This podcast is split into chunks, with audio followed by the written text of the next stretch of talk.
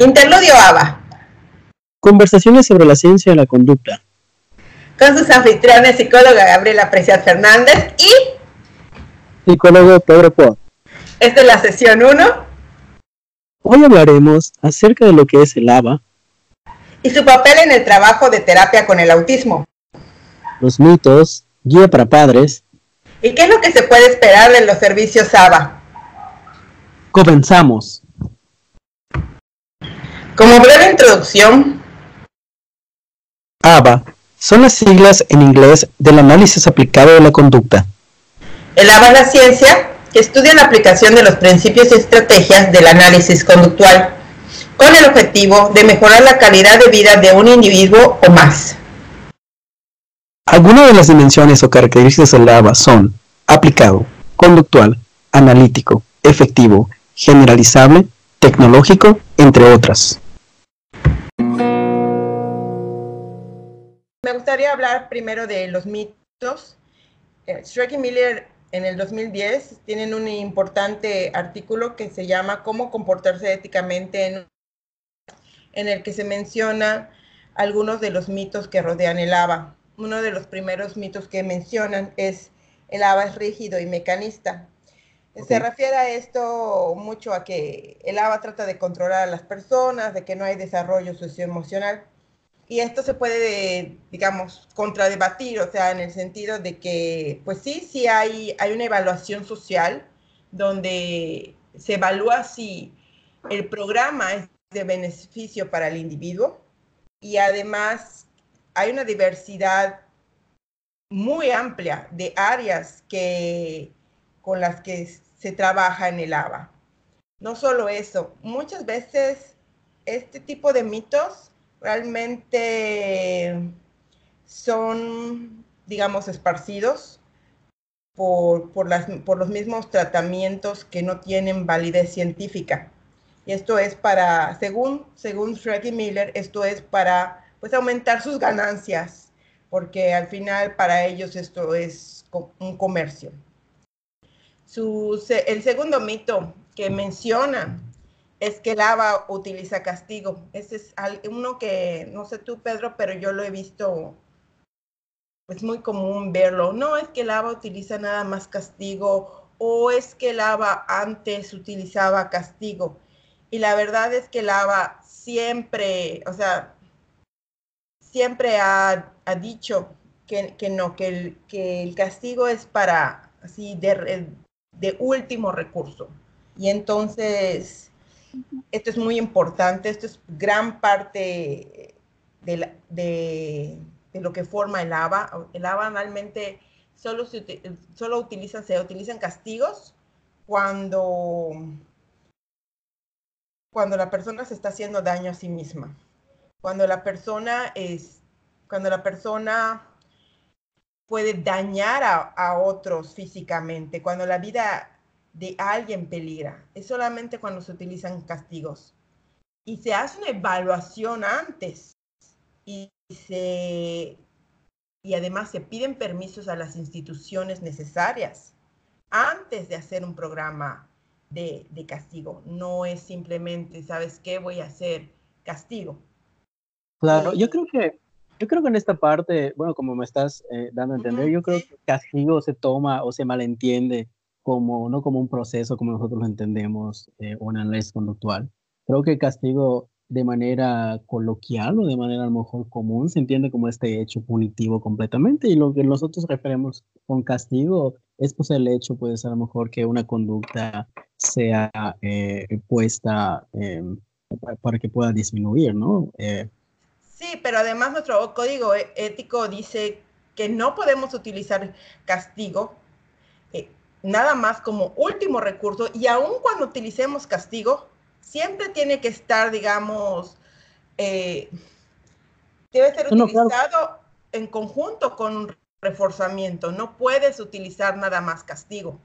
Sí, sí, sí. Ah, ah, eso, es lo, que iba como que aclarar esa parte, que la palabra castigo diferencia mucho de, o sea, como procedimiento completo. O sea, muchas veces a lo mejor poner a un niño realmente eh, su integridad y que realmente, no sé, que, que esté en peligro su integridad y que nosotros creamos que eso es un castigo, realmente estamos dañando a lo mejor al individuo, a la persona, creyendo que, que con castigar puede a lo mejor, eh, o sea, como que está ligado a esta parte tradicional, no lo comprenden como un proceso. Cuando se utiliza como un, como un proceso en análisis aplicado a la conducta, pues se utiliza, como tú dices, con criterios eh, realmente, con estándares éticos, porque pues eh, se utiliza como último recurso, ¿no? Entonces, a las personas sí, que... es total, totalmente como último recurso y además, como Frank Miller mencionan, eh, estos tratamientos que dicen, no, nosotros no utilizamos castigo, nunca realmente se ha evaluado y nunca nadie se ha puesto a evaluar, oye, este estos nuevos tratamientos, estos tratamientos realmente no utilizan castigo, en algún momento no utilizan castigo. Entonces, eso es algo que realmente tanto profesionales o padres tienen que considerar. Lo que la persona está haciendo realmente no es castigo lo que está haciendo, porque muchas veces dicen, ah, tiempo fuera, pero muchas veces la gente que dice tiempo fuera, dice, no es un castigo, simplemente lo estoy sacando de, del área, pero realmente es un castigo. Y era un poco de lo que tú decías, para nosotros es un procedimiento pero, pero también nosotros sabemos que ese procedimiento puede tener efectos secundarios, pues, aversivos.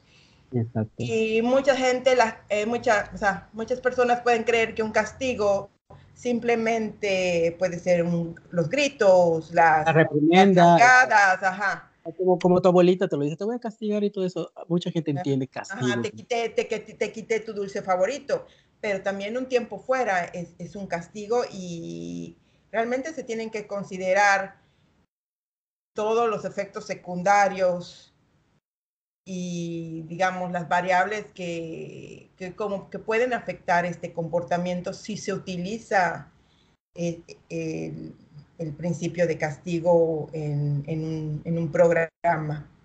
Y bueno, y continuando, pues... porque bueno, es extenso, ¿no? que, no, que, el tema de castigo es extenso, que a lo mejor podríamos hablar en otra, en otra sesión. sí, en otra sesión, porque realmente es muy extenso y realmente, pues... Requiere su tiempo para hablar. Sí, requiere mucho tiempo explicar, sobre todo a las personas que no conocen mucho sobre ABA, requiere mucho tiempo explicar qué es el castigo, qué, incluye el castigo, de qué está compuesto el castigo, cuáles son los efectos secundarios del castigo. Pero pues sí, lo podríamos hablar eh, en, otra, en otra sesión. También, o sea, Shrek y Miller hablaba de que eh, se tenía que entrenar a la gente sobre ABA, que se le tenía que dar información sobre ABA para, que, para evitar esta, esta cierta clase de mitos. El otro mito que mencionan es ABA cuesta esfuerzo y dinero. Y, es verdad, ABA cuesta mucho más dinero que otros, otros tratamientos. ABA pide mucho más esfuerzo de los papás que, muchos tratamientos. Un tratamiento, una intervención ABA debe ser de 25 a 40 horas a la semana y otros tratamientos te dicen, no, que venga una hora, que venga dos horas a la semana, y tampoco les pide a los papás, bueno, ustedes no tienen que hacer nada en casa. En cambio, pues nosotros como especialistas de la conducta les pedimos, bueno, entonces tienen que verme cómo, cómo trabajo con su hijo y estas mismas aplicaciones que estoy utilizando las tienen que utilizar en casa. Entonces es doble esfuerzo y además es doble costo y muchas veces los papás pueden decir, ah, pues mejor hago el que, el que, pues realmente me pide, pues yo no tengo el dinero para pagar eh, algo que cuesta el doble que este otro tratamiento.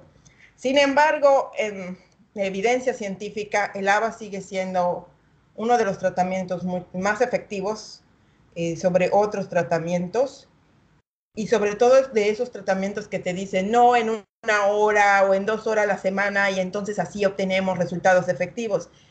Que realmente, o sea, no hay nada en la evidencia que demuestre que, que en una hora o en dos horas, pues tiene mucha más efectividad que las 25 o 40 horas que el ABA hace. no sé. Eh, bueno, nada más quiero comentar rápido en un, reporte que leí de, este colegio de, de, Ontario que salió en 2019. Eh, los estudios mencionaron que en efecto eh, le cuesta más al gobierno canadiense venir con algún tipo de tratamiento que no sea ABA, que de alguna manera a largo plazo eh, el tratamiento como tal puede ayudar a disminuir costos en la población de personas con autismo en esa región. Sí, también depende mucho porque pues si no estás obteniendo resultados efectivos de los otros tratamientos, al final termina costándote más dinero de lo que te pudo haber costado el ABA. Claro, claro, claro y pues eso también hay que considerar. Muchas veces no consideramos, es, no consideramos a lo largo de la vida cuál me puede realmente costar más dinero y costar más esfuerzo. Ok, pues el siguiente mito, mito eh, dice que todos los niños con autismo deben recibir el mismo tratamiento y esto es algo que no es así en el ABA.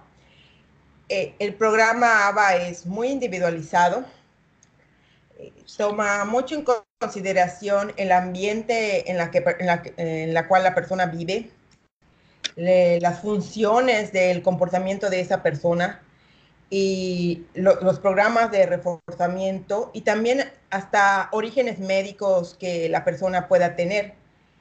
Entonces, eso es muy importante de que el programa, el programa ABA no es digamos, una cajita feliz para todo niño, sino realmente, pues, es, este, ah, pues para ti la cajita feliz y para ti es los zapatos Reebok y para ti eh, el nuevo juguete de Avengers.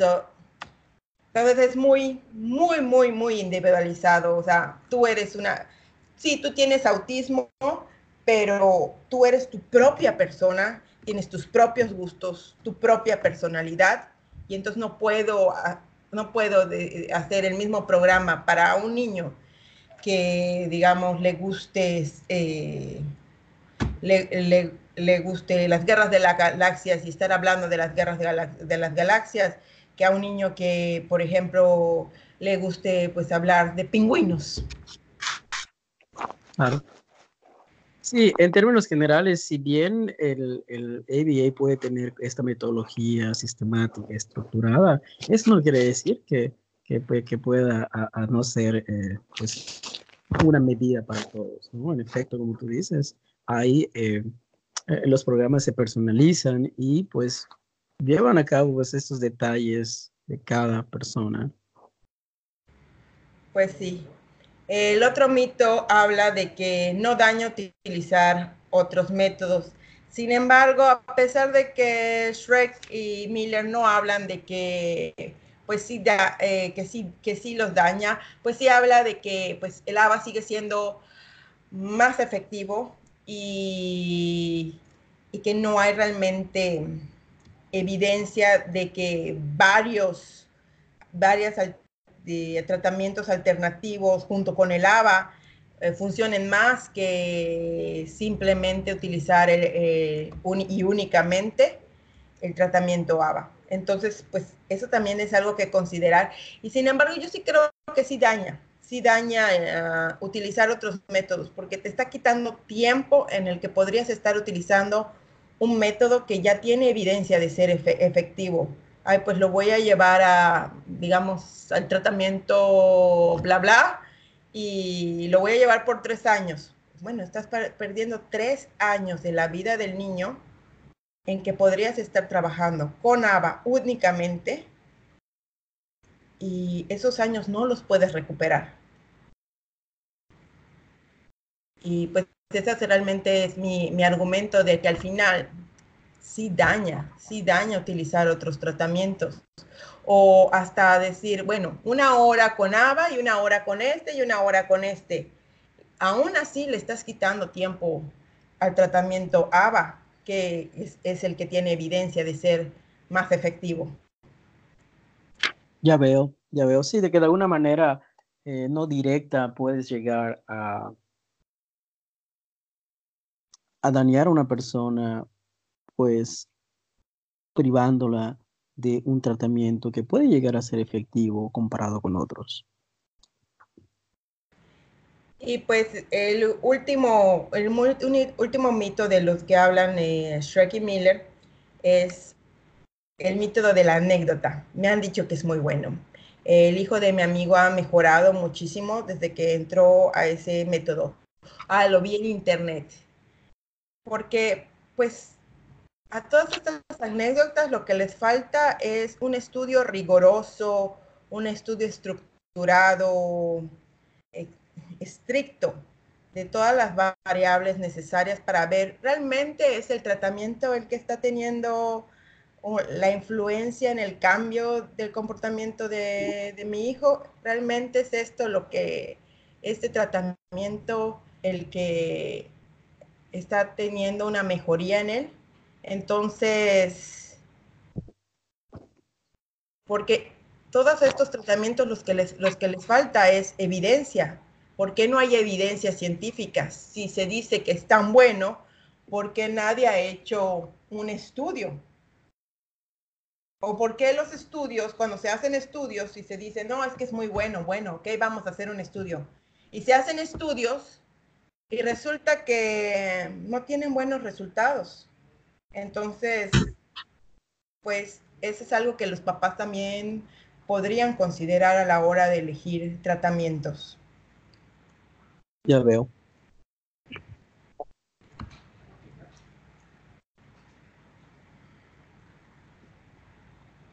Ya veo, ya veo, Gaby. Creo que todo lo que mencionas es em, lo he encontrado en la práctica de alguna manera. A lo mejor personas que tienen estas confusiones y que, bueno, te preguntan eh, eh, cuáles son, ¿no?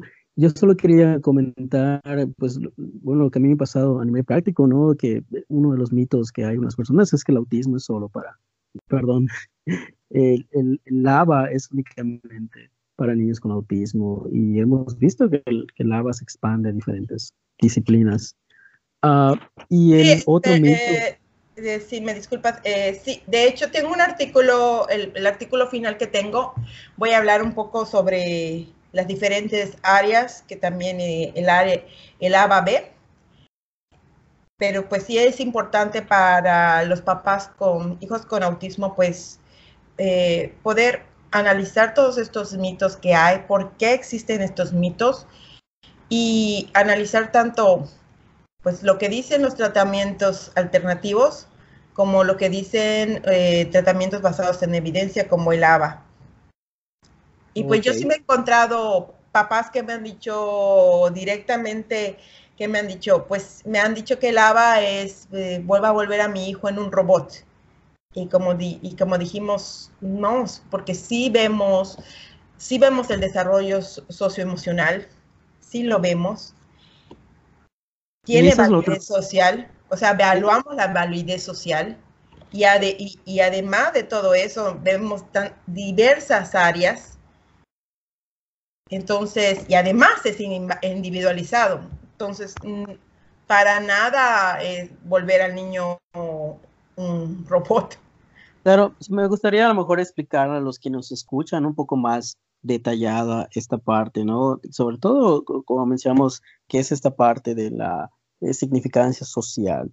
Y, pero sobre todo igual de, de, las emociones, porque bueno, dice Pedro, bueno, porque eh, ahora quiero que trabajes emociones, no la parte conductual, como dijo, y, y pareciera que eh, eh, tendríamos que cambiar de enfoque porque nosotros no, no tomamos en cuenta las emociones y cuando es la manera en que nosotros nos aproximamos a, em, a cómo interpretar pues las funciones de la conducta de un individuo y pues no las interpretamos bajo a lo mejor enfoques mentalistas y eso es lo que se refiere, que a lo mejor sí vemos la, las conductas toda esta parte emoción, la parte emocional y demás, pero con, con unos ojos diferentes, con unos lentes diferentes. Sí, además no solo eso, eh, el ABA ve, por ejemplo, una de las áreas que el ABA toca es el autocontrol.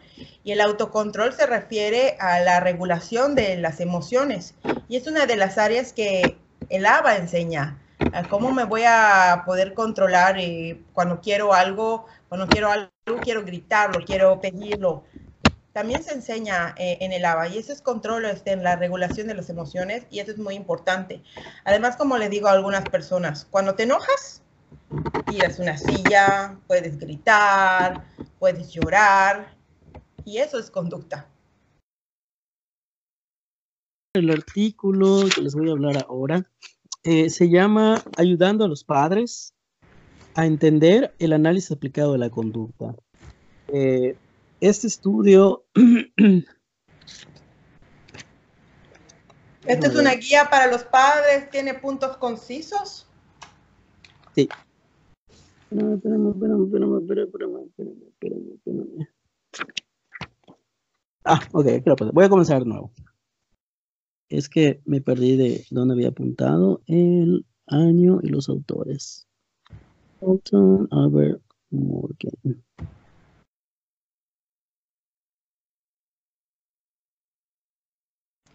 Ok, muy bien. Bueno, pues yo les voy a hablar acerca del artículo que lleva por nombre Ayudando a los padres a comprender el análisis aplicado de la conducta. Eh, pues una guía de 10 pasos en donde pues eh, se sugiere a las personas que trabajan en el análisis aplicado a la conducta que puedan realizar esta guía con eh, los padres de los niños que trabajan, porque pues debe ser una guía personalizada y luego pues la deben de realizar con, con ellos. Disculpa, este, ¿cuándo, quiénes son los autores y, y, cuándo se escribió esto? Eh, bueno, que preguntas, a eso mismo voy, ese 2000 2018. El artículo es publicado por la BAI, que es de la Asociación Internacional de Análisis Aplicado a la Conducta. Y eh, los autores son eh, María Helton y Sheila Morgan.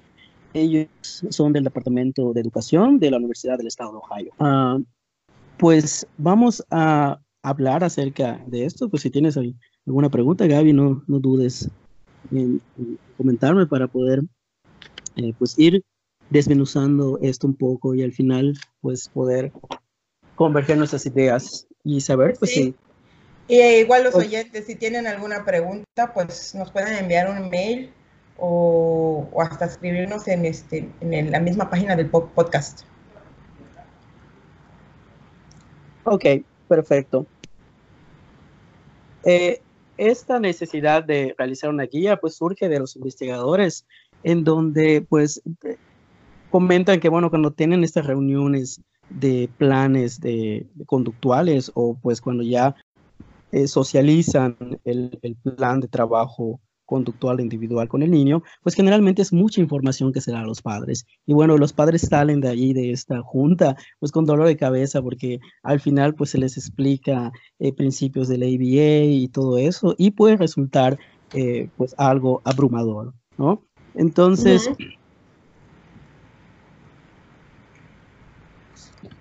Entonces, vamos a pasar a los 10 pasos entonces que pues, serían importantes para poder eh, eh, realizar esta guía.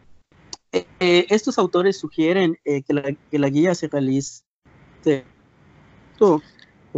supervisión de un analista conductual o pues de las personas que estén eh, relacionadas en el, en el, plan de trabajo individual con, el chico. Pues la primera, eh, el primer punto sería realizar una breve información de lo que es el análisis aplicado a la conducta y realizar eh, el concepto específico de qué es y luego una explicación sencilla mostrando ejemplos sencillos. Entonces, en donde los padres les puede quedar muy claro qué es lo que es el análisis aplicado a la conducta. O sea, ah. el, primer paso es darles a los padres un entrenamiento en ABA, o como un taller. No, no, no, no. Esta es una guía, es un papel. Este es una guía, es un, es un papel en donde se escriben mm. estos 10 pasos. El primer ah, paso, exactamente, es como una guía instrucción, instruccional.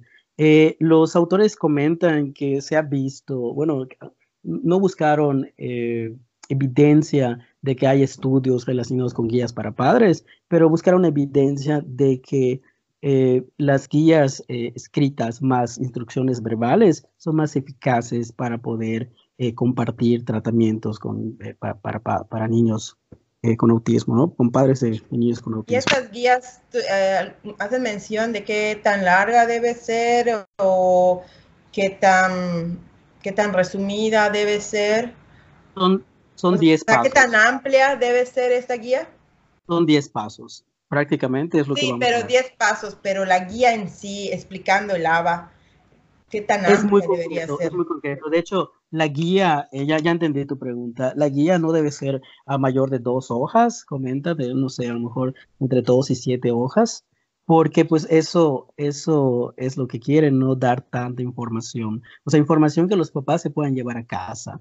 Eh, información que los papás puedan eh, eh, pues leer posteriormente y tener como que esa estructura para pues, saber de qué están hablando. Bueno, el paso número dos dentro de esta misma guía que, que, se debe ver, recuerda que estos pasos se describen en la guía como tal. El primero, pues, hablan de, de, de, del qué es la ABA y la explicación sencilla de, lo que es con ejemplos también.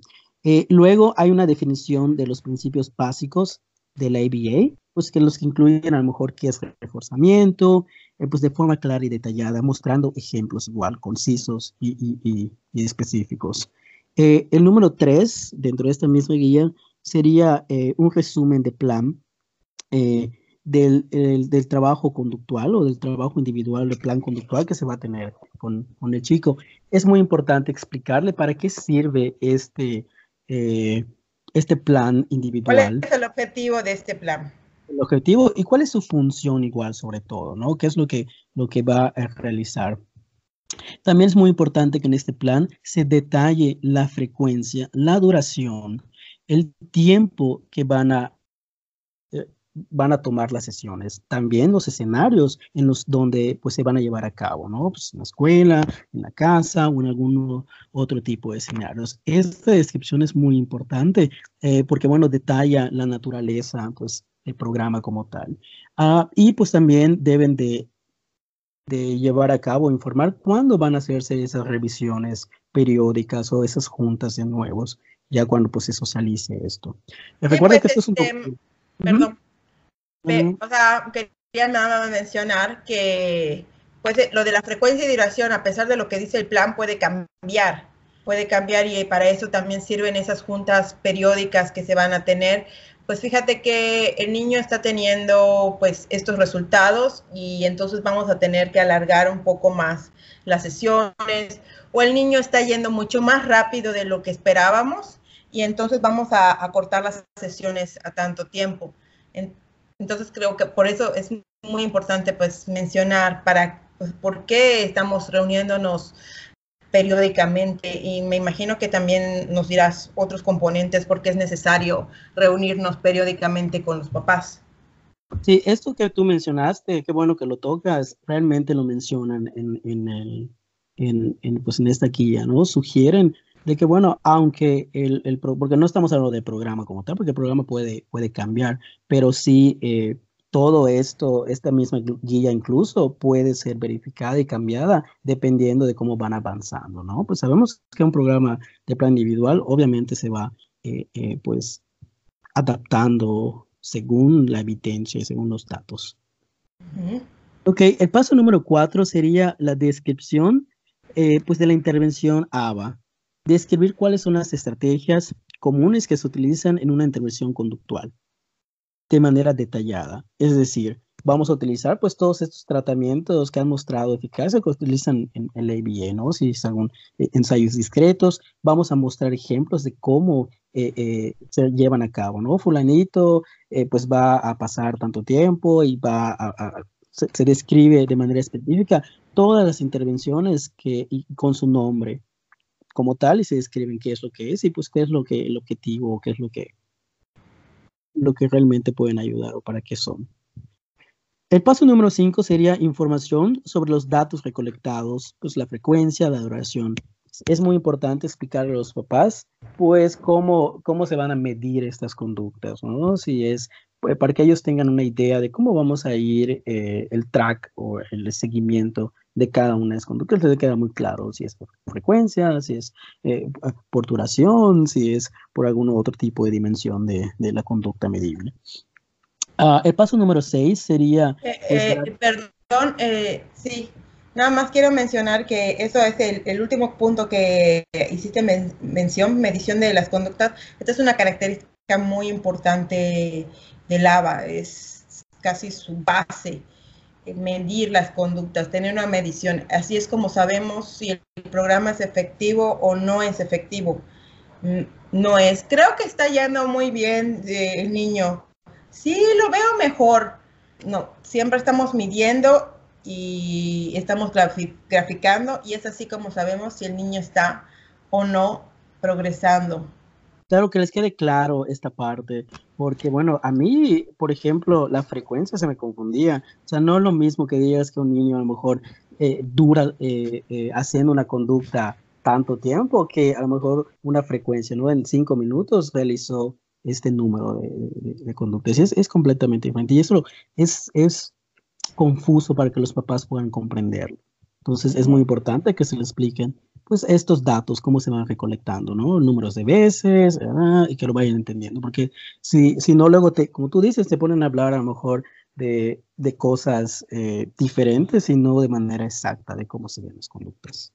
Eh, el paso número 6 sería eh, datos graficados o ejemplos de gráficas. Tampoco vamos a, ponerles gráficas demasiado sofisticadas, sino que puedan entender este aspecto, ¿no? Que a lo mejor una línea eh, eh, diagonal o en pico para que ellos puedan observar de manera a lo mejor o discriminar cómo van bajando, subiendo las conductas. Y menciona el artículo que debe ser algo muy concreto. Tampoco vamos a ponerles, no sé, eh, una gráfica de pastel o algo y no vamos a, explicarles, sino mostrarles nada más cómo a veces estas gráficas pueden hablar acerca de esos datos que estamos registrando.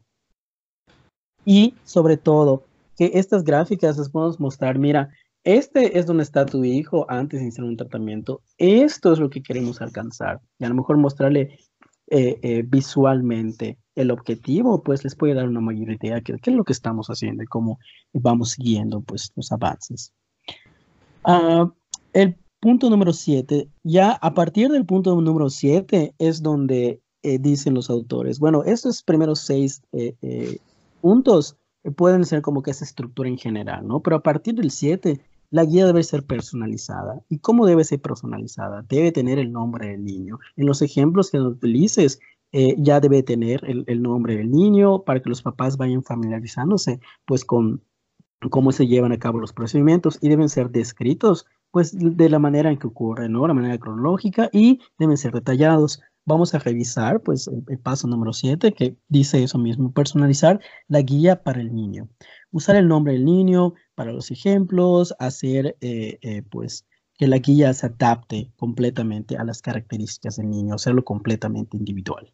El paso número 8, número 8 es proveer a los padres una lista bibliográfica para informarse.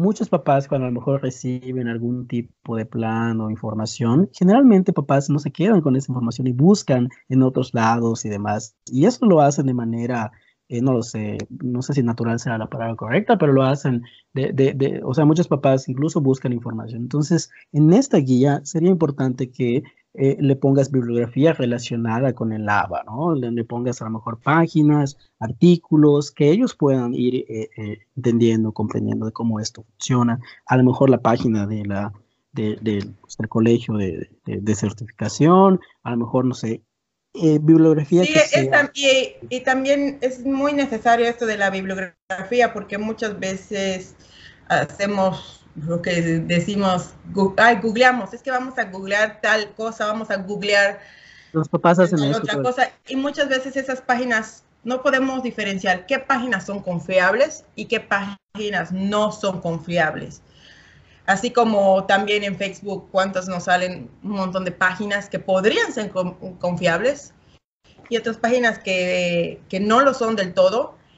Y lo peor es que hay páginas que utilizan medias verdades o hasta disque científicos que utilizan medias verdades para hacerse ver más confiables y al, eh, final lo que, lo que están diciendo no es verdad y eso pues es muy importante también. Qué bueno.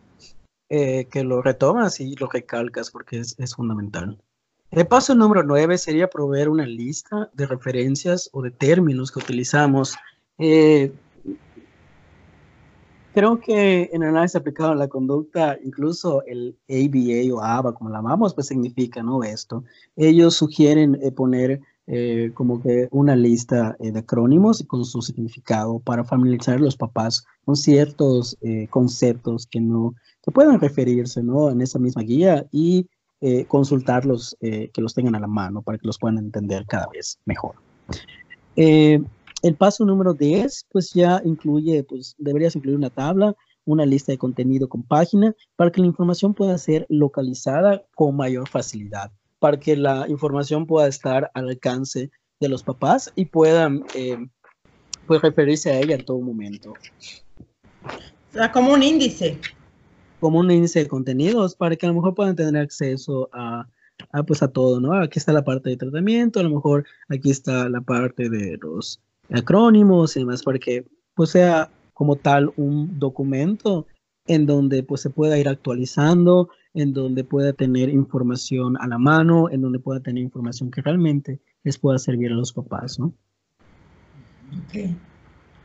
Una vez creada, una vez creada la guía, bueno, comentaba las últimas recomendaciones, es muy importante eh, pues, eh, crear una cita y reunirse con los papás para revisar la guía paso por paso.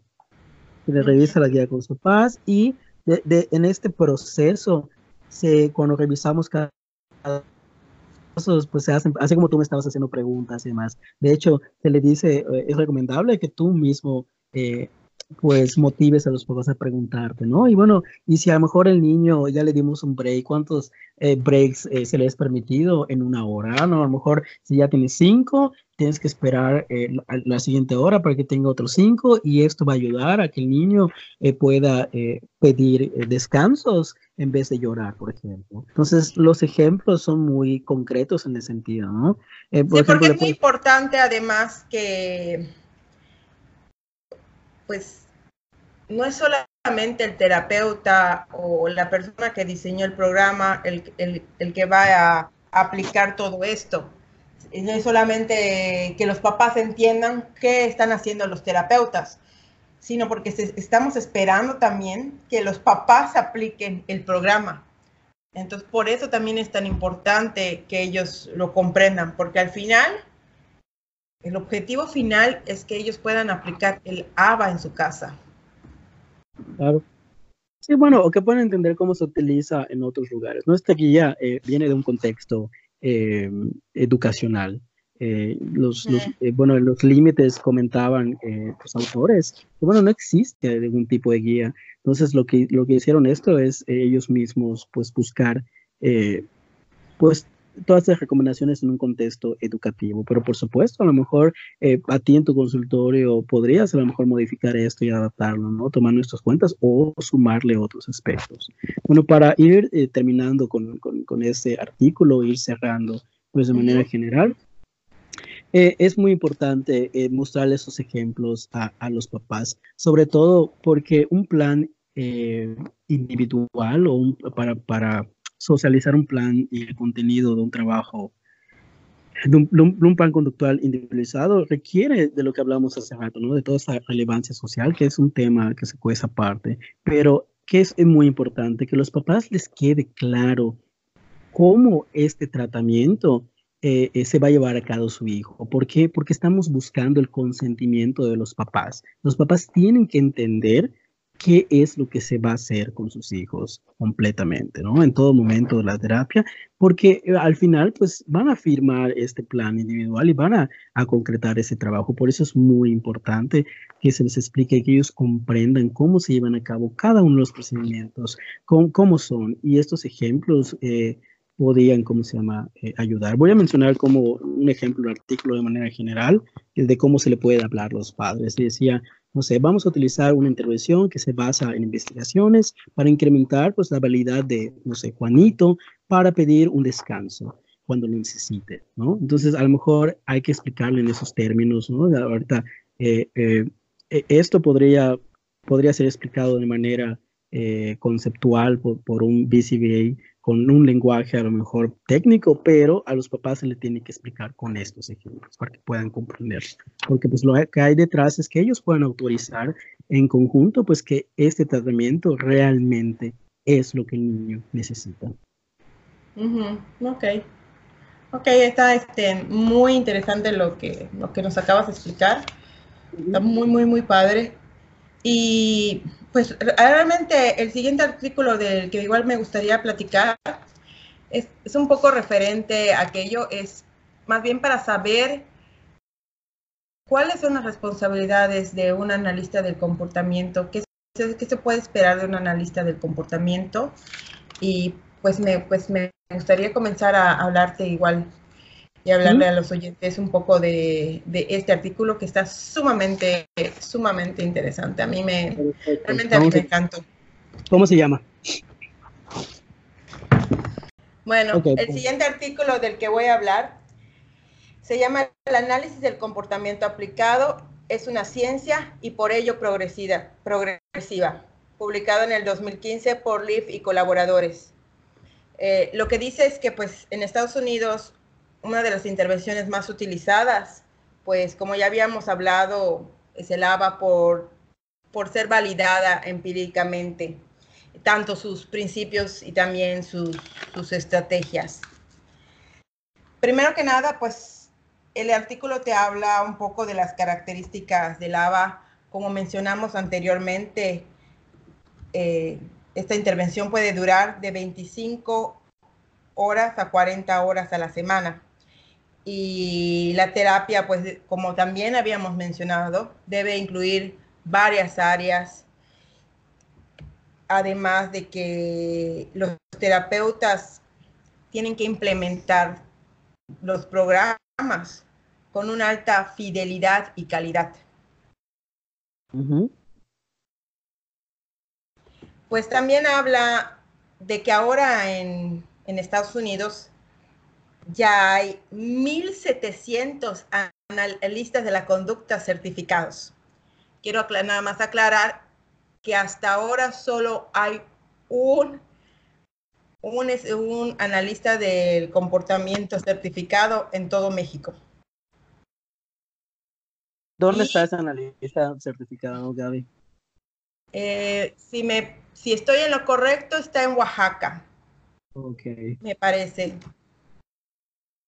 Y entre 3.000 a 5.000 técnicos registrados en conducta, estos son terapeutas que se dedican realmente nada más a la, pues, o sea, al, trabajo directo.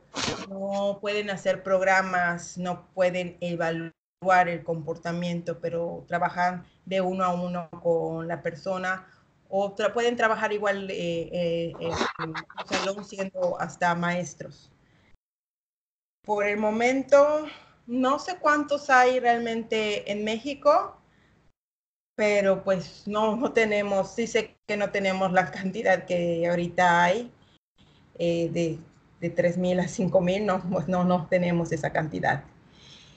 Y eso dice el artículo del IFI colaboradores, que sin contar a todas esas personas que no están certificadas, pero están certificadas como educadores, como maestros o, doctores en psicología. Por ejemplo, en las escuelas en Estados Unidos hay el trabajo como aquí de psicólogo escolar, pero en Estados Unidos para ser psicólogo tienes que ser doctor. Y muchas veces estas personas que son psicólogos escolares tienen que hacer muchos de los trabajos, las responsabilidades que hace un analista del comportamiento y, tienen el, derecho de, hacerlo porque ya tienen el, nivel de, doctorado y sí se les permite hacer ciertas labores que un analista de la conducta tendría o podría hacer. También... Eh, qué bueno que mencionas eh, la Qué bueno que mencionas la figura de, del técnico conductual, ¿no? Porque es una figura que no tenemos, eh, bueno, ya ves que no tenemos ni siquiera analistas conductuales, es una figura que tampoco aquí tenemos y que nosotros como formarnos como analistas conductuales tenemos que llevar a cabo los tratamientos y tenemos que implementarlo nosotros. Y bueno, los técnicos actuales realmente pues, son los que trabajan uno a uno con las personas en otros países. Y bueno, comentaba esto porque parte del, siguiente artículo que voy a trabajar, pues mencionaba a los eh, como estas personas que realmente pueden identificar eh, cómo se llevan a cabo eh, los tratamientos a nivel práctico.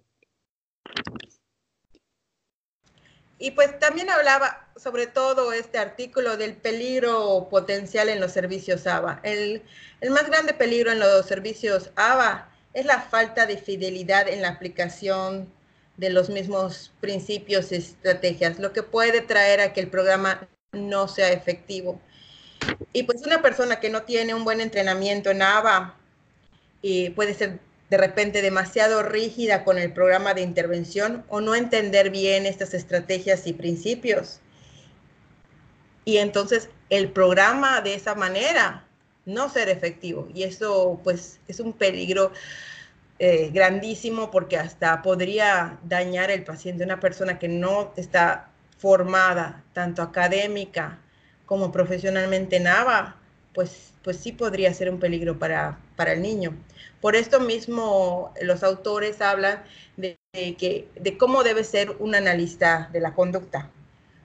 Primero que nada, tiene que tener así un super conocimiento en lo que ya habíamos hablado, en los principios y en, las estrategias. ¿Por qué? Porque el programa ABA puede ser estructurado, tienes un plan y lo tienes que seguir eh, paso a paso, de la A a la Z, pero también te tienes que mostrar flexible, como habíamos dicho antes.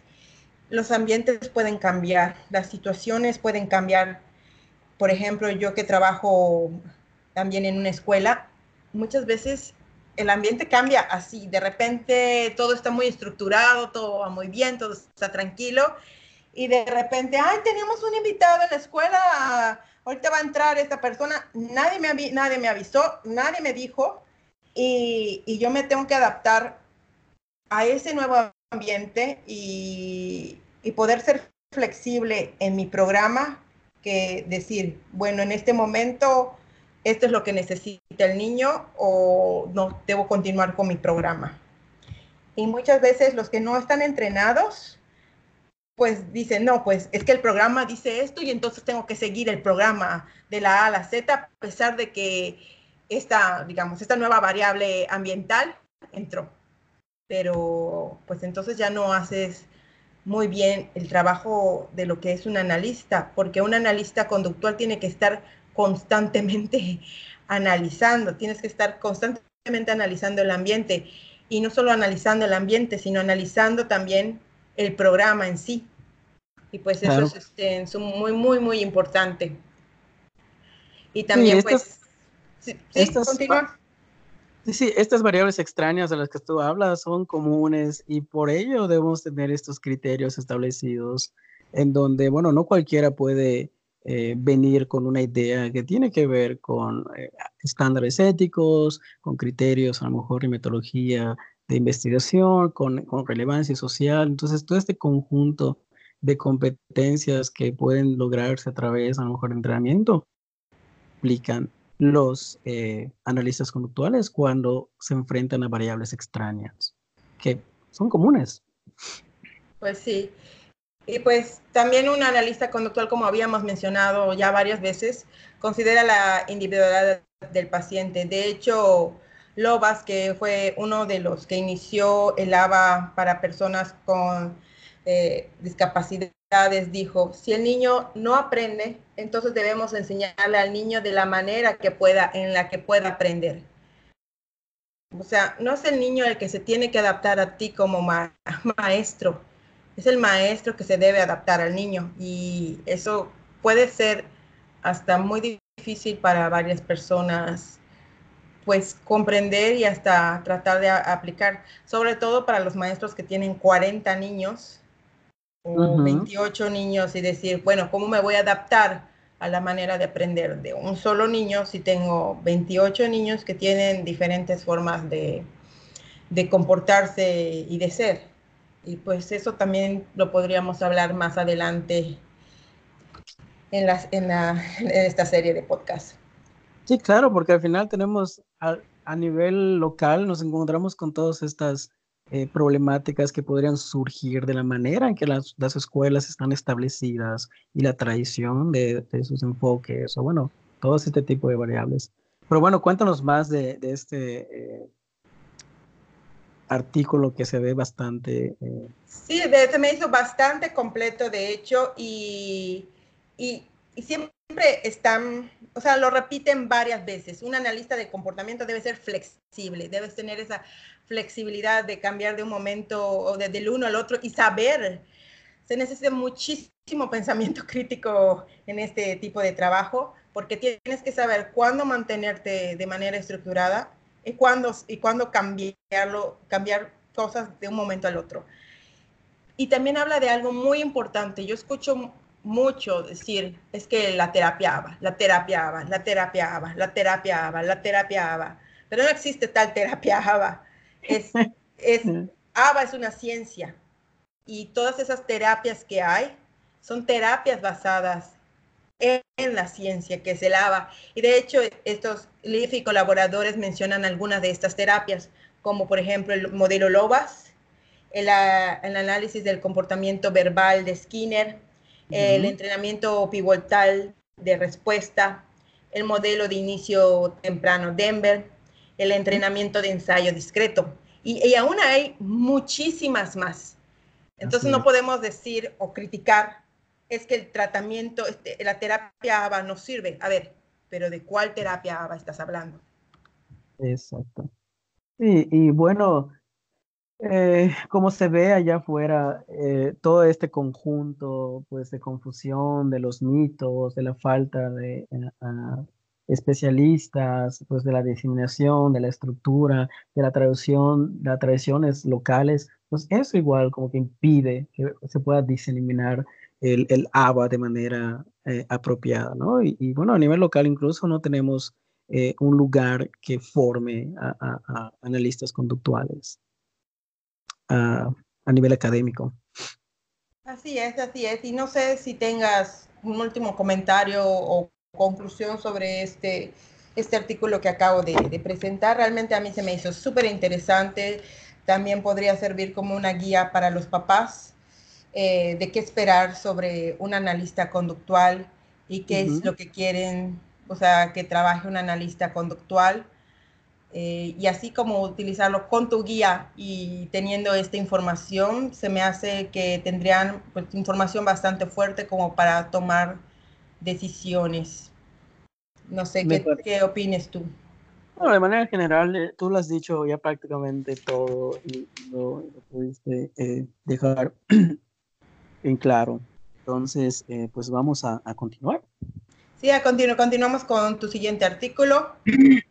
Me gustaría nada más hablar de, de este último artículo que se llama No le pegues al perro, entendiendo el alcance del ABA que fue escrito por Norman Icon en el 2013, y más bien habla de que, pues, el objetivo de Skinner era salvar al mundo, no solo, pues, ayudar a personas con discapacidades, o sea que, pues, esto lo hemos cu cubierto ampliamente, al menos en Estados Unidos ya se ha cubierto ampliamente, en Latinoamérica necesitamos trabajarlo un poco más. Y entonces, pues más bien este artículo habla de las otras áreas en donde uno podría hacer ABA y que no tiene nada que ver con discapacidades ni tiene que ver este, con autismo, como convertirse en un entrenador certificado personal. Ahí también se podría utilizar el ABA, asistente en terapia ocupacional, consejero certificado en alcohol y drogas,